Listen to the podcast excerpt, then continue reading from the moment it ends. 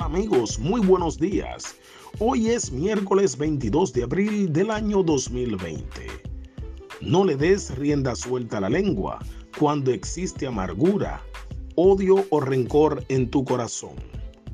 Las palabras pueden ser usadas para destruir o construir, para matar o dar vida, para llevar desesperación o esperanza. ¿Para cuál la usas tú? Las palabras tienen poder y cuando usas un vocabulario agradable son como refrigerio al alma. Proverbios 16:24 reza así. Panal de miel son los dichos suaves, suavidad al alma y medicina a los huesos.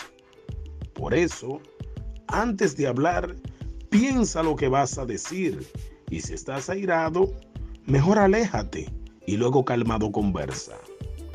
Tampoco caigas en la trampa de ser arrastrado en debates estériles que no te aportan en nada a tu crecimiento personal. Que Dios te bendiga y te haga sabio de palabra para corregir a otros como quisiéramos que nos corrigieran a nosotros.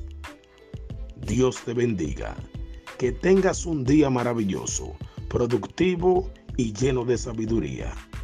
Bendecido miércoles. Hanuki Paredes. Gracias.